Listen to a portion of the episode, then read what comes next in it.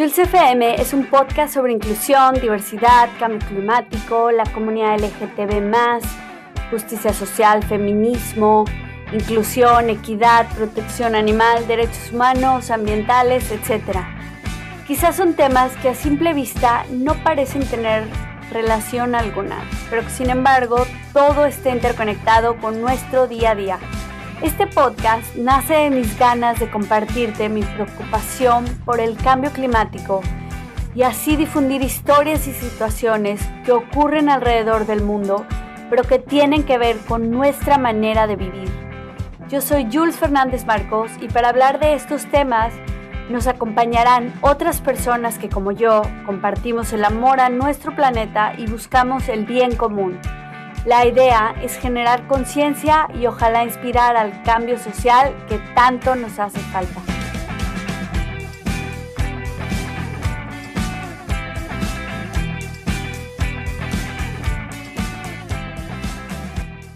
Hola, ¿cómo están? En el episodio de hoy tenemos a Estefanía Illescas. Ella nos va a hablar de las experiencias de aprendizaje basadas en la naturaleza. Estefanía nos cuenta que la Tierra tiene 3.8 billones de años. Ha habido evolución en la naturaleza, tiene las soluciones a la mayoría de los problemas. La naturaleza sabe qué está haciendo, ¿no? Así que, ¿por qué no aprender de ella? Y es el tema que nos va a hablar observar, reconectar, experimentar y aprovechar todos los beneficios que nos brinda para así regenerar nuestra vida, tu vida, la de tu familia, tus cuates y la del planeta. Pero bueno, vamos a saludar a Steph, que ya la tenemos aquí. ¿Cómo estás, Steph? Hola, Jules. Pues muy bien, muchísimas gracias. Gracias por la invitación. Estoy muy feliz y emocionada de estar aquí contigo por fin eh, y bueno, de tener la oportunidad de compartirles un poquito como sobre este tema que, que realmente me apasiona. Muy bien, qué chido. Yo también estoy muy contenta. Por fin se nos hizo, que hemos estado las dos con mil cosas, pero ya por fin grabamos después de haber hecho, bueno, más bien vamos a grabar después de haber hecho una colaboración juntas. Estoy muy contenta de tenerte de nuevo, pero ahora del otro lado ya oficial del podcast. Y bueno, cuéntanos un poquito de ti, quién eres, dónde estás, porque tenemos gente que nos escucha de otros países y para ubicar un poquito dónde estás y qué haces. Sé que tu empresa se llama Regeneración Colmenas, pero bueno, la gente no conoce, ya nos vas a platicar un poquito antes de entrar a tu tema, por favor. Claro que sí, pues bueno, soy Estefanía Yescas, como ya me presentaste. Eh, soy de la Ciudad de México y estudié arquitectura en Libero porque me encantaba esta idea de crear espacios para la gente y sobre todo porque tenía esta idea de hacer un hospital, ¿no? Porque yo quería hacer algo que ayudara también a la gente de alguna manera y entonces fue como de cómo en el entorno construido y qué podía hacer para ayudar. Entonces yo decidí estudiar arquitectura porque quería hacer un hospital y así fue como empecé, ¿no? Pero cuando entré me di cuenta que realmente como que el entorno eh, construido generalmente genera un impacto negativo, ¿no? Mm, y entonces, pues esto me hizo pensar en cómo poder diseñar proyectos que estuvieran como más en sintonía con la naturaleza y a ver de qué manera yo podía integrar los recursos naturales al proyecto y sobre todo cómo aprovecharlos eh, en un tema naturalmente, ¿no? O sea, porque pues recursos naturales usamos todo el tiempo, este, pero el punto era utilizar como estos recursos gratis, ¿no? El sol, el viento, la lluvia, este, estos que, tenemos como a la mano, ¿no? Eh, y bueno, y una de las materias optativas a las que me metí fue sobre un tema que se llama biomimesis y ha sido mi materia favorita hasta la fecha porque me cambió completamente la visión de hacer las cosas y justamente aumentó mi fascinación por la naturaleza. Cuando salí de la carrera, después de otro, tuve un trabajo y luego entré a trabajar eh, a una empresa que se dedica a dar consultoría para edificaciones sustentables. Y ahí como que me empecé a empapar un poco de cómo justamente con la arquitectura yo podía, eh, o cómo diferentes proyectos podían hacer como estos cambios, eh, no solamente con ecotecnias, sino también desde, las, desde los materiales que estás usando, este, dónde está la ubicación de tu proyecto, etcétera, ¿no? Muchas cosas. Deja que te interrumpa un poquito. En la universidad mencionas que esa materia era optativa, o sea, no es como, no es parte obligatoria del currículum, no es, o sea, no sé por qué en México, bueno, tú estás más en este tema, en la arquitectura, si es como una parte mínima o una comunidad muy pequeña las personas que se dedican a la construcción, a la arquitectura, a la ingeniería, que de verdad se meten desde esta visión? O... Pues yo siento que depende mucho de la universidad en la que estés. La verdad es que creo que, bueno, por lo que como que he escuchado y he platicado como con diferentes personas que han estudiado en otras universidades, sí la Ibero en sí como que sí tiene esta parte como de sustentabilidad, no directamente como en las materias. este, yo creo que sí todavía falta muchísimo por meter este tipo de materias, tanto de construcción sustentable como de biomimesis o de otras cosas, ¿no? Este, como para hacer proyectos justamente más regenerativos, ¿no? Eh, pero pues creo que mm. sí, cada vez hay más, ¿no? Hay más, opciones y hay eh, ya pues hay maestrías y hay cosas. Tenemos esperanza, tenemos esperanza, ¿verdad? bueno, y perdón que te interrumpí, entonces duraste como ah. siete años en ese trabajo. Ahí como siete años, ahí tuve a mi primer hijo, nació y tal, y eh, me salí cuando estaba embarazada del segundo hijo, eh, pero bueno, cuando nació el primero, me puse a investigar muchísimo sobre las escuelas que había, ¿no? O sea, yo así embarazada más bien y yo así ya buscando qué escuelas y este, toda como eh, aprensiva, no sé, como ya proyectándome, y no encontré ninguna que realmente me gustara, ¿no? O sea, como que hay, había unas que sí me gustaban por este enfoque a la naturaleza, pero eran demasiado, este, pues como diré, extremistas con la tecnología, ¿no? El rechazo, no sé, este, otras que pues increíbles las instalaciones y todo, pero no tenían como esta parte de sustentabilidad, no sé, o sea, como que, y el, también el programa académico, como que siento que la educación ya está como súper obsoleta, ¿no? Y que ya debemos de cambiar estos modelos educativos, pero bueno, ese es como otro tema, bueno, un poco sí tiene mucho que ver con, con todo este tema del aprendizaje basado en la naturaleza, porque gracias a eso como que me empecé a clavar un poco más como en este tema, ¿no? Y bueno, cuando me salí de la empresa, eh, pues tuve a mi segundo bebé, ese año como que estuve pensando qué quería hacer y en 2019 empecé justo con el proyecto de regeneración colmenas. Al principio como que no sabía bien qué quería, la verdad, porque yo traía, traía toda esta parte de la consultoría y me gustaba mucho como ver cómo las empresas podían hacer cambios. Eh, pero conforme fui avanzando como con todas las ideas, con mi vida y así, pues me di cuenta que quería enfocarlo mucho más a la educación, porque creemos que la educación es como la base para cualquier cambio, ¿no? Eh, y bueno, y junto con Nacho, que fue uno de los fundadores, empezamos el proyecto en 2020 y justo ese año invité a Mariana, mi socia actualmente, a, a participar en una de las actividades que hicimos en una escuela y bueno, a partir de ahí, pues se unió a todo el proyecto y le fuimos dando forma, o sea, siempre con esta idea de, sustentabilidad, ¿no? Eh, de, cómo llevar la educación en temas de sustentabilidad a toda la gente. Eh, y bueno, el aprendizaje basado en la naturaleza y aprender haciendo las cosas fue lo que nos llevó a, a hacer como diferentes experiencias en Regeneración Colmenas y aunque nació como una plataforma de educación en temas socioambientales, pues se ha ido cambiando como, bueno, sigue estando esa parte, pero ya hemos como incorporado más este tema de experiencias y sobre todo de empezarnos a meter en las escuelas para compartir y acercar a la gente a la naturaleza, porque eso es algo que, como las dos tenemos tres hijos y están chiquitos, o sea, realmente es algo que estamos viendo, viviendo y que nos apasiona, ¿no?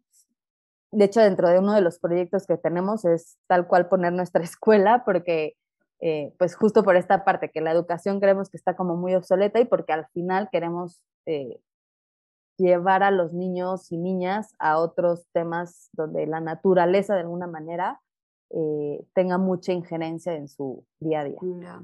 O sea, entonces, por eso no te convencía ningún programa, porque no había prioridad, la naturaleza es lo que quieres como mostrar, no sé, con ese Sí, exacto, o sea, como que no había mucha prioridad, eh, no había tampoco este, esta preocupación como por hacer algo por ello. Este, cada vez hay más escuelas ¿eh? que, que, están haciendo este tipo de, de, cosas, pero hay muchas otras que no, no han empezado, digamos, ¿no? Ni siquiera. Eh, y, y, también como, o sea, para mí las instalaciones también son como muy importantes, ¿no? Digo, traigo como esta parte de la arquitectura, pero también está como muy demostrado que el ver verde este, mejora la concentración, ¿no? Aún en espacios...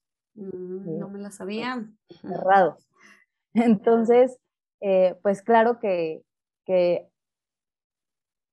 pues bueno, también es como difícil cubrir como todas las necesidades que yo quería en una sola escuela, pero de verdad como que, pues no, no, sigo sin encontrar como una que, realmente diga, wow, o sea, esta me encanta. El kinder donde fueron, fue el, el, mi hijo más grande y van mis dos chiquitos, me encanta, o sea, porque justo es como súper este, de actividades artísticas, meten mucho de naturaleza, este, los niños como que son súper libres, no sé, o sea, como que el espacio está como muy bien, pero pues, ya, nada más ahí está. ni siquiera hay grados, ¿no? O sea, que también tampoco lo veo como necesario la fuerza poner kinder primero. Si hay grupos por edades y cosas así, pero no hay como Mm. Eh, grados. Y entonces, bueno, también eso pues me ha llevado a pensar cómo, cómo continuar esto, pero bueno. Oye, ¿y qué beneficios crees que el implementar la naturaleza en una escuela o en lo laboral o en la vida, ¿no? De decir, bueno, este fin de semana en vez de ir al antro o ir a echarme eh, una cenita a casa de mis amigos, nos vamos a hacer una actividad en la naturaleza. ¿Qué crees que o sea, ¿de verdad crees que tenga un impacto en la persona? Sí, claro que tiene un impacto. Este, por ejemplo, tiene demasiados beneficios, ¿no? Algunos de ellos son, por ejemplo, el desempeño académico, hay mejor desempeño académico, hay mayor bienestar psicológico, este, hay mucho más eh, mejor funcionamiento cognitivo. Eh, también, por ejemplo, se ha demostrado que es más eficaz para fomentar esta conexión con la naturaleza que pues eso nos encanta porque al final si logras esta conexión, entonces puedes amar la naturaleza y lo que amas lo proteges, ¿no? cuidas, claro. Entonces, este, existen beneficios probados en mejorar los resultados educativos, por ejemplo, eh, el tener un desempeño académico, la concentración, el comportamiento y estas ganas de aprender que sobre todo tienen las niñas y los niños, o sea que todo el tiempo es ¿y por qué? ¿y por qué? ¿y por qué? ¿no? Es, investigalo al jardín. exacto. Entonces, estas ganas como de aprender y por qué está así, y por qué tal, o sea, es como increíble ver esa parte en los niños. Eh, el desempeño académico, por ejemplo, se puede ver en la mejora en la lectura, en la escritura, en las matemáticas, en las ciencias, eh, mejoran su creatividad muchísimo, eh, porque pues ven diferentes formas, diferentes maneras de, de, cómo está conectada la naturaleza, ¿no? Incrementan, e, este es como algo como muy interesante porque también, eh, bueno, fomentan el pensamiento crítico y la resolución de problemas. Y en cuanto a la atención, eh, cuando, tú, cuando se mejora la atención y la concentración, disminuyen todos los síntomas del déficit de atención, ¿no? Entonces, para todos estos niños que son como hiperactivos o que tienen déficit de atención, pues el llevarlos a la naturaleza les va a, hacer que, que, pongan atención. exacto, que se concentren más. Pero no me había puesto a pensar como el reto de esto, no sé si hay como una formación de educadoras, educadores que de verdad ya están implementando esto que no es o sea, porque antes era como, bueno, en mi época cuando mis amigas escogían ser pedagogas, eh, maestras de kinder, de, primaria, era como, bueno, tú te vas a enfocar solo en matemáticas, pero no saben y, no sé, yo creo que eso también estaría interesante, como si hay algún programa que los capacita, las capacita también. Justamente, o sea, debe de haber programas, la verdad es que no he como que indagado tanto en, temas de formación, pero es que también todo este tema del aprendizaje basado en la naturaleza eh, se, se, da como más bien como a través de la exposición a la naturaleza o actividades basadas en la naturaleza. Entonces, pasa generalmente en entornos naturales y donde los elementos de la naturaleza como que se incorporan en entornos construidos como plantas, animales, agua, o sea, con que tengas esas cosas eh, al alcance, a la vista, este, eso como que ya ayuda, ¿no? Ya, pero tipo, eh, imagínate que la niña le diga a la maestra, oye, ¿y, ¿y por qué el árbol es así y el otro no sé qué? Y la maestra así de, ups, no sé, espérame, déjame, se lo investigo. O sea, pero, pero ahí justamente fomentas como este pensamiento crítico, ¿no? De, ¿por qué crees que sea así? ¿Por qué crees que tal? ¿No? Y, y, es una de las cosas que nosotros justo ahorita queremos llevar como a las escuelas, como esta parte como de indagación con la naturaleza, de cómo ok, tú eres maestra de matemáticas, ¿no? ¿Cómo puedes dar matemáticas con la naturaleza? Pues no sé, o sea, sal con los niños y agarra una plantita, ¿no? Y, ve cuántas venitas tiene o no sé, ¿sabes? O sea, como que creo que, que, se pueden como descubrir otras cosas también, ¿no? O sea, en la naturaleza hay patrones, ¿no? O sea, las, no sé, si tú agarras como una hoja, pues todas las hojas tienen como la parte como central y luego las venitas que se van, ¿no? Saliendo. Como su columna vertebral. Exacto. Eh, y, luego, por ejemplo, las suculentas o estas plantas que van teniendo como esta, esta cuestión como radial y todas las formas son perfectas. O sea, de verdad, agarras una manzana y la partes y es como una estrellita perfecta. O sea, está muy cañón lo, perfecta que es la naturaleza, tiene muchas soluciones a muchas cosas, ¿no? Ya. Entonces, eh, pues sí, es padrísimo como ver cómo los niñas y niños y jóvenes y adultos, o sea, pueden descubrir nuevas cosas, este, pues con poner esta atención. Oye, yo pensando que los griegos y los mayas fueron los que empezaron todo, pero si no hubiera naturaleza, no se hubieran dado ninguna de las ciencias, ¿no?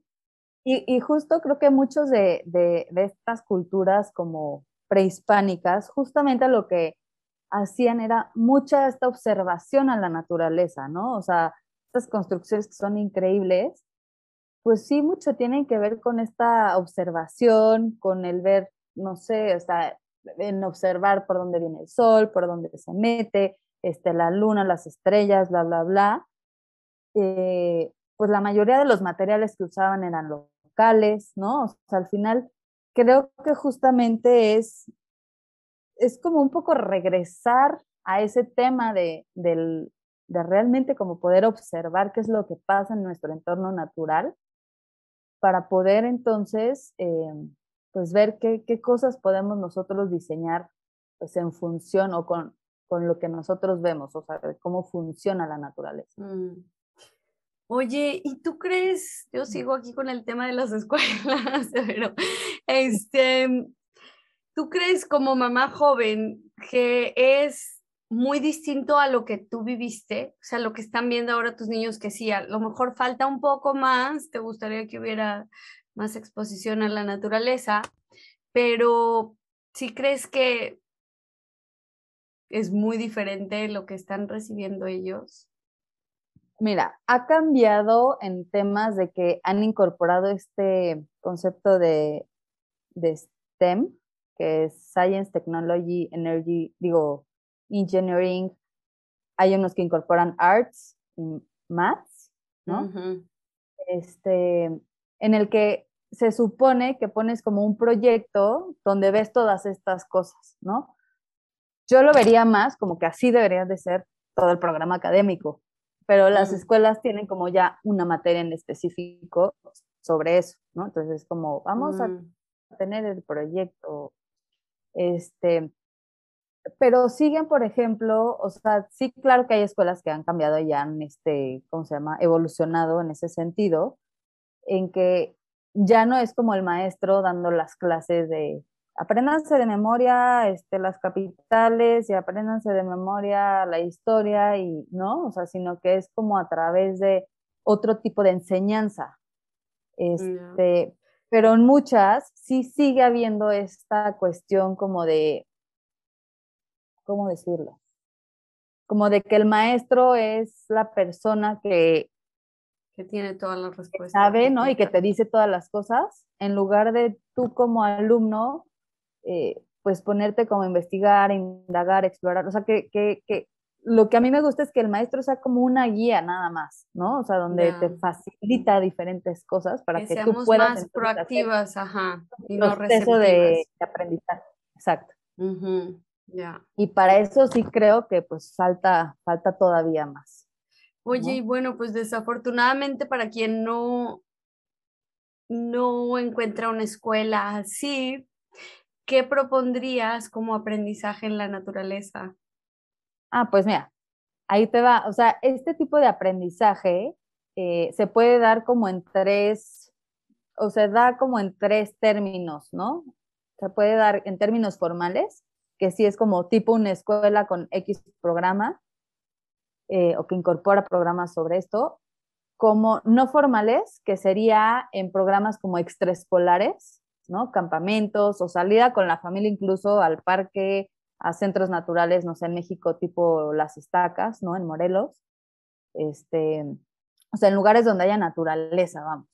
Eh, y el aprendizaje informal, que es como dejar que los niños jueguen libres en un entorno donde haya naturaleza, igual en un parque, en un jardín, en sus casas.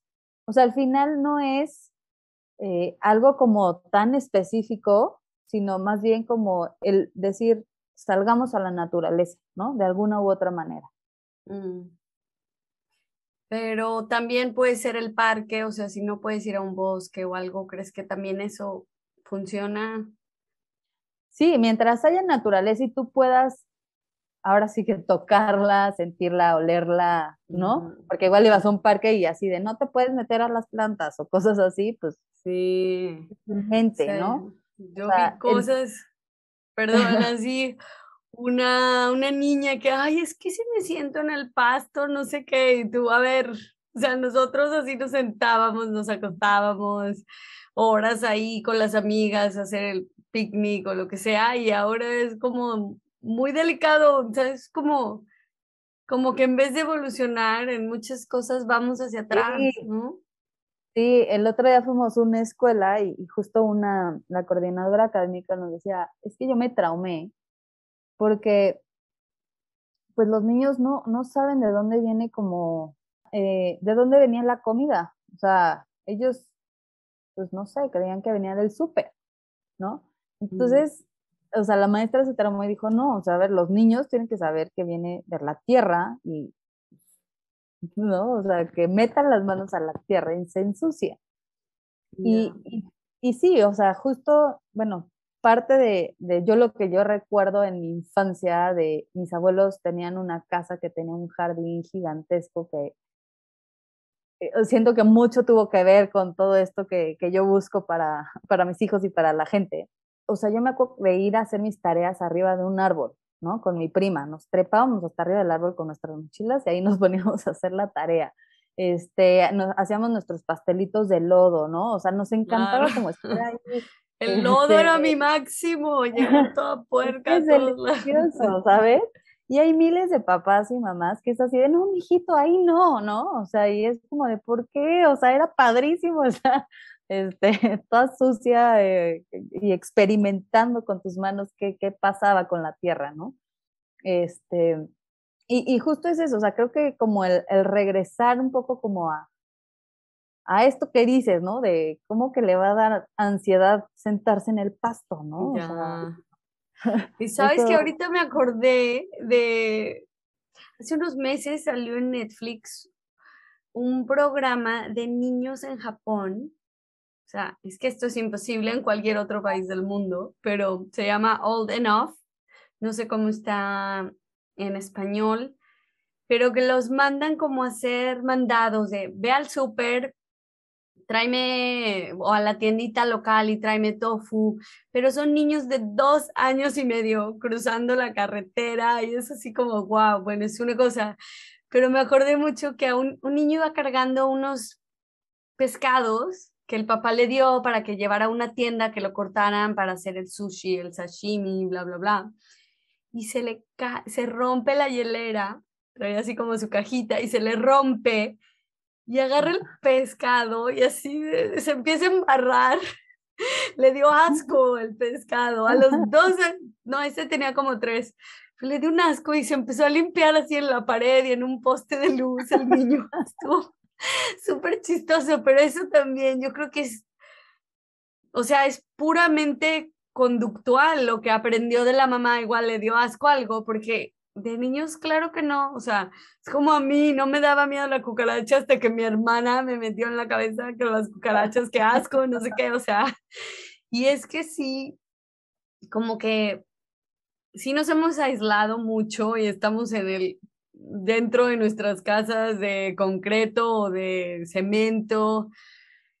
Nos olvidamos, queremos estar ahí viendo la tele y cuando hay cosas súper padres, hacíamos cosas Sí, la verdad es que era increíble. Y, y, justo como que también pues incrementa este compromiso y entusiasmo porque la exploración y el que las niñas y niños estén como descubriendo justamente experiencias al exterior promueve la motivación también para aprender, ¿no? Entonces, eh, hay mayor compromiso con el aprendizaje y te puedo decir que lo puedo ver con mis hijos, o sea, cuando encuentran un bicho o algo, se emocionan porque lo encuentran, o sea, primero es, mamá, hay un bicho, no sé qué, ven a verlo. Entonces así me llevan a verlo, este, y entonces ya, ¿no?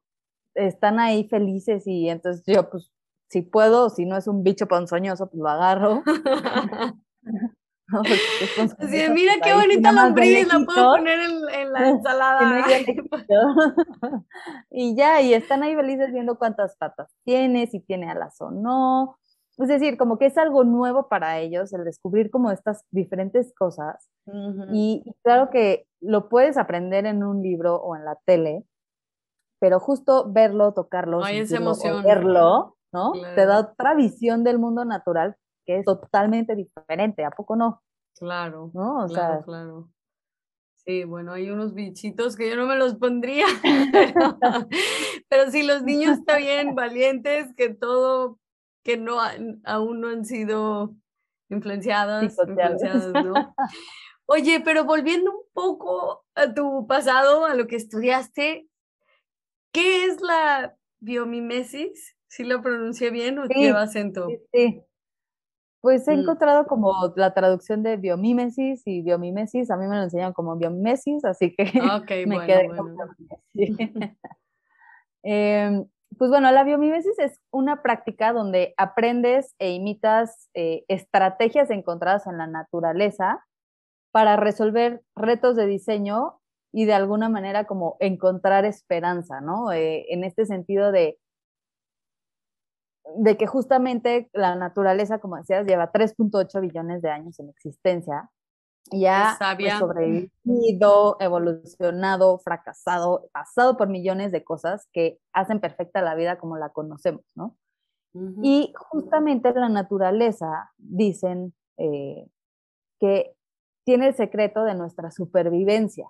Y justamente es porque en la naturaleza está todas las soluciones a todo lo que puedas pensar, ¿no? parte de lo que busca la biomimesis es crear lo que se requiere para tener nuevas formas de vivir que resuelvan estos retos de diseño de una manera sustentable y solidaria con la vida en el planeta. Entonces, eh, sí podemos aprender de la sabiduría de la naturaleza, pero sobre todo también aprender a sanarnos y a sanar el planeta en el proceso, ¿no? Porque al ver nosotros y meternos a ver cómo funciona X o Y este, ser vivo, este, empezamos a ver cómo lo hace y cómo no genera desperdicios. En la naturaleza no hay desperdicios, ¿no? Todo lo que pueda ser un residuo de algo es materia prima para algún otro proceso o sistema. Y justamente como que el reto está ahí. Como un ejemplo, ¿qué podría ser? Así que digas, ya se llevó a cabo y es un éxito.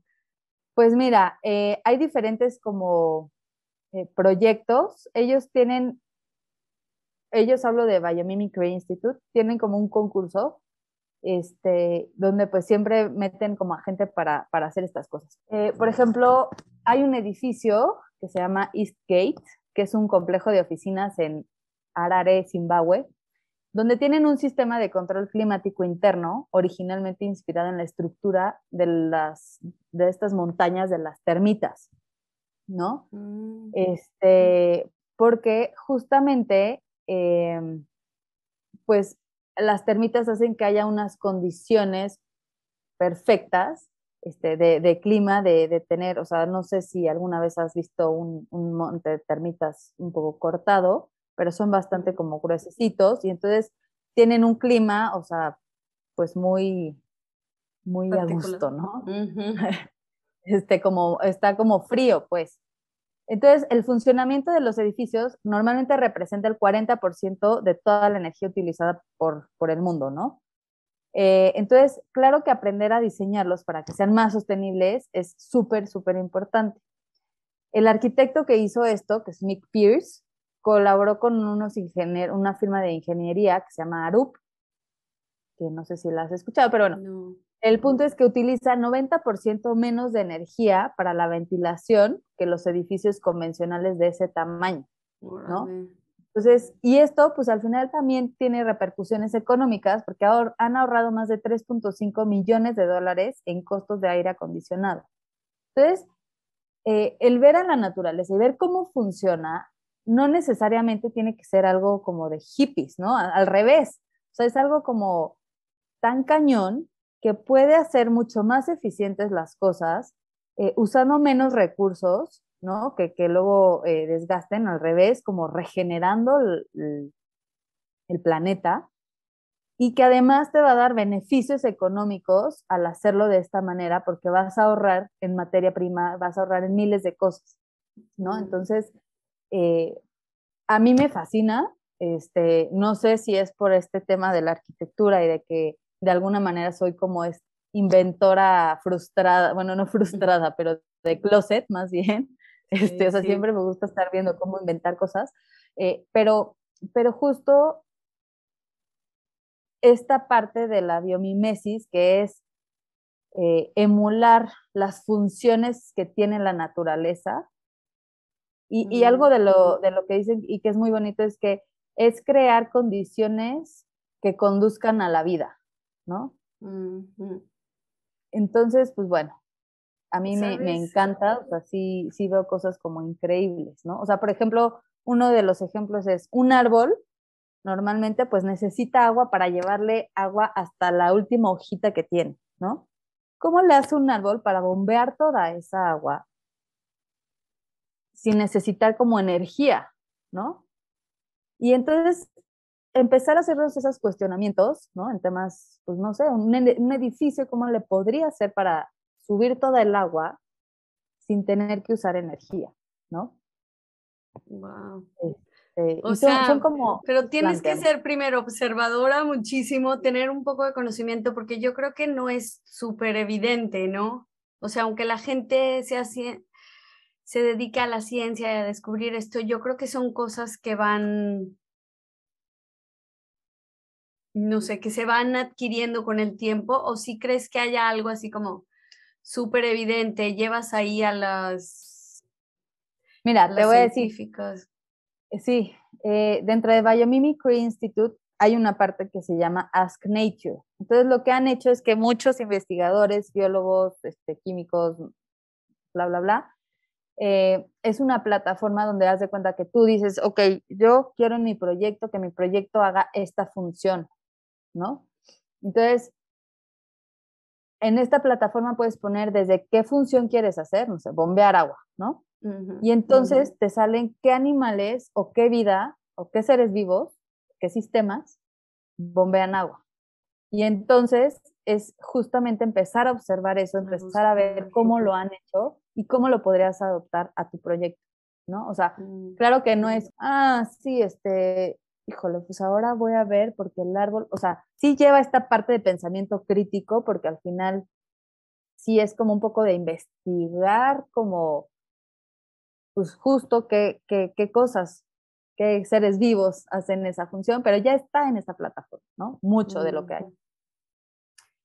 ¿Y pues, creerías que la, que la biomimesis es más como para ingenieros, arquitectos, eh, diseñadores, o pues también se podría llevar a algo simple. Sí, no necesariamente, o sea, de hecho hay muchos proyectos también, ahorita no tengo como el, o sea, sé que trabajan mucho, por ejemplo, también en sistemas, por ejemplo, de empresas, ¿no? O sea, como la empresa, como el, el funcionamiento de la empresa, ¿no? Entonces, es también el tema de cómo funcionan las organizaciones en la naturaleza, por ejemplo, ¿no? Ah, este, ¿Qué sistemas hay colaborativos? entonces, no solamente es en temas de, arquitectura, ingeniería, bla, bla, bla, eh, sino también como eh, es para diseñar, ¿no? Nuevas cosas.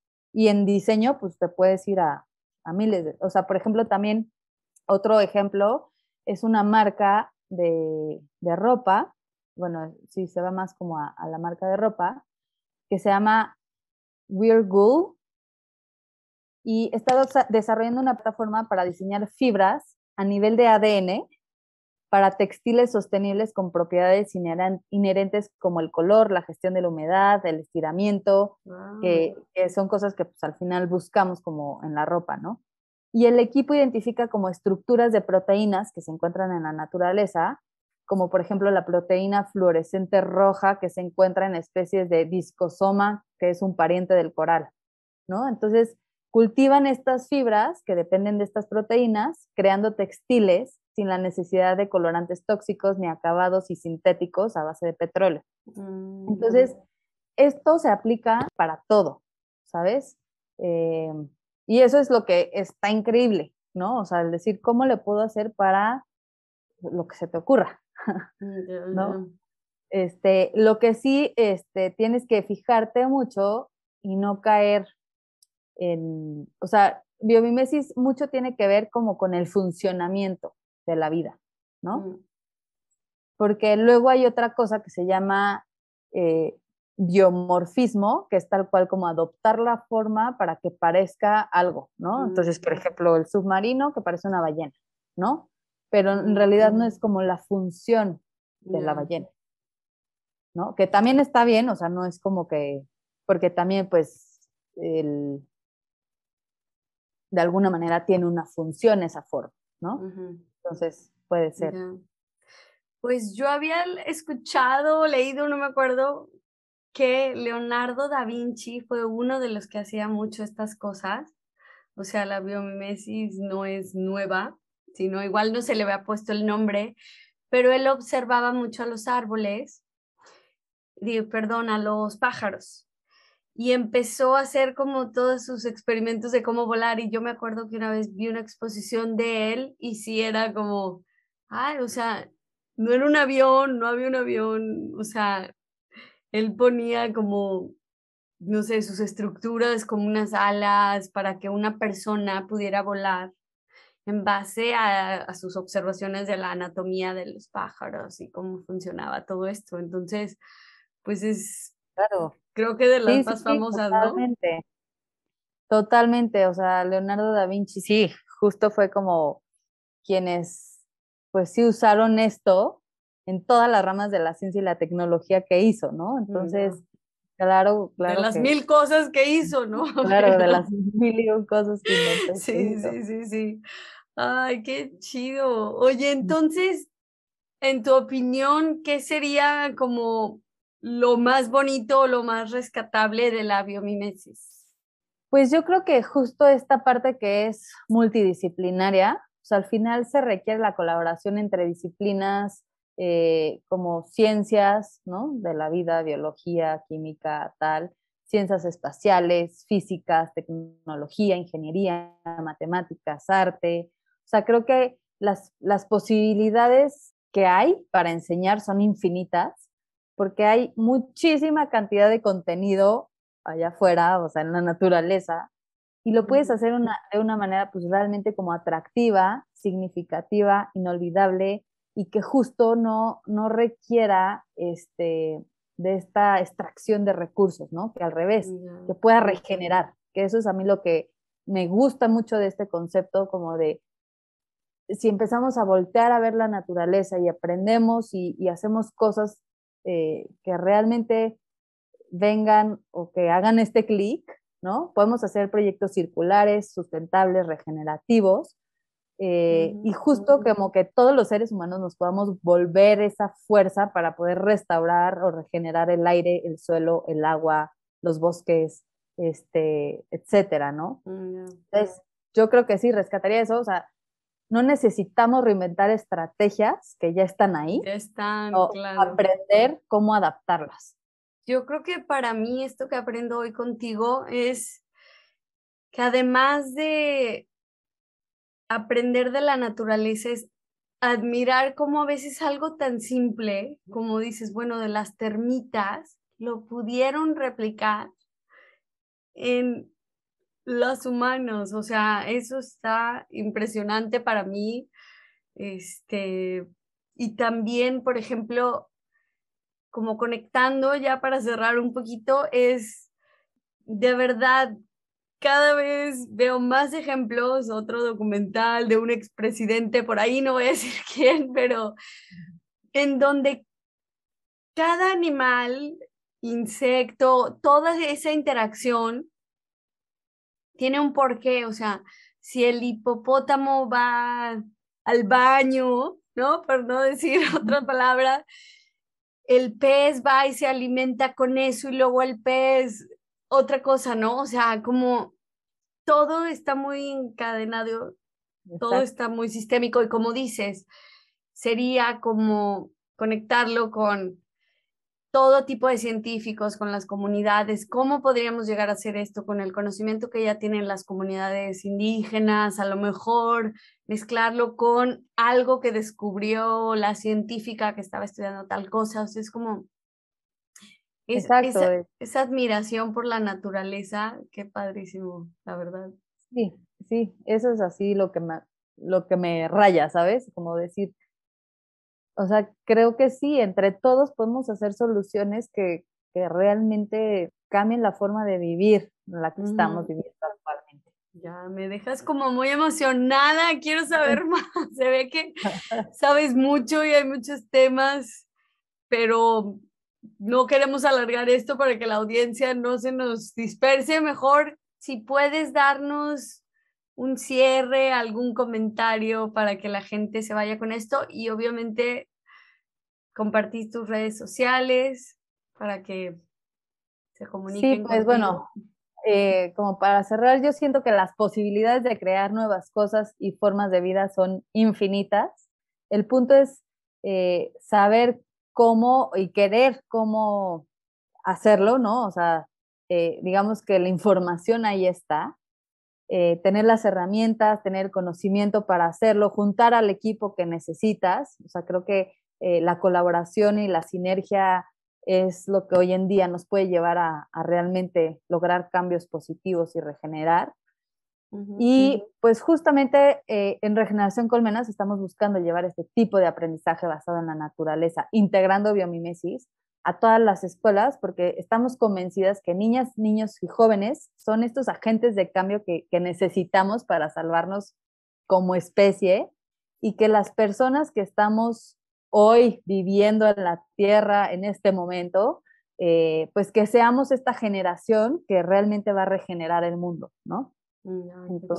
Sí, porque siempre le echamos a los niños, ¿no? Es de, bueno, ellos van a hacer, pero nosotros estamos aquí y también podemos hacer algo, podemos ser proactivas y, y aportar y ya dejar como el legado para la continuación, ¿no? No es como de, bueno, vamos a esperar a que ellos resuelvan, ¿no? Sí, exacto. O sea, Exactamente. Bueno, y compártenos cómo se pueden comunicar contigo, que también está debajo la descripción de este episodio, pero... Este, pues nos encuentran en Instagram y en Facebook con, como arroba colmenas.mx.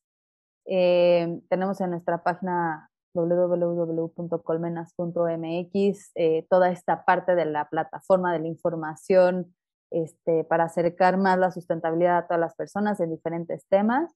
Tenemos cursos pregrabados online, pero también tenemos toda esta parte de las experiencias. Este, si quieren contactarnos para ver cómo cambiar o cómo integrar parte de, esta cosa de aprendizaje basado en la naturaleza a sus escuelas, este, pues también ahí nos pueden escribir y nos dará mucho gusto que cada vez más escuelas y más gente sobre todo este, pues empiece como con, con este tema del acercamiento a la naturaleza y, y, pues bueno, ahí pues estamos en regeneración. Anímense y sí, comuníquense. Sí, sí, sí, sí. Yo creo que también pueden compartir algo, ofrecer algún curso en tu plataforma y con tu socia también, claro, Mariana. Sí, exacto. O sea, si, si hay alguien que sepa sobre algún tema, este, que sea especialista en algún tema, eh, por favor escríbanos. Queremos que el conocimiento llegue cada vez a más gente.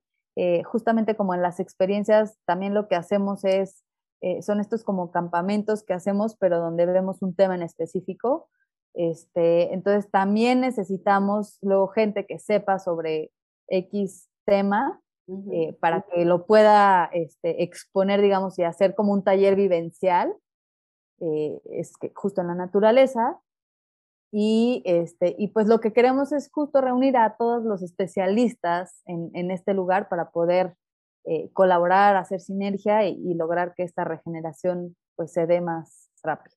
Qué chido, así es, pues hagamos sinergia y observemos a la naturaleza y aprendamos sobre todo, aprendamos lecciones, pero también amarla, cuidarla y a, imitarla.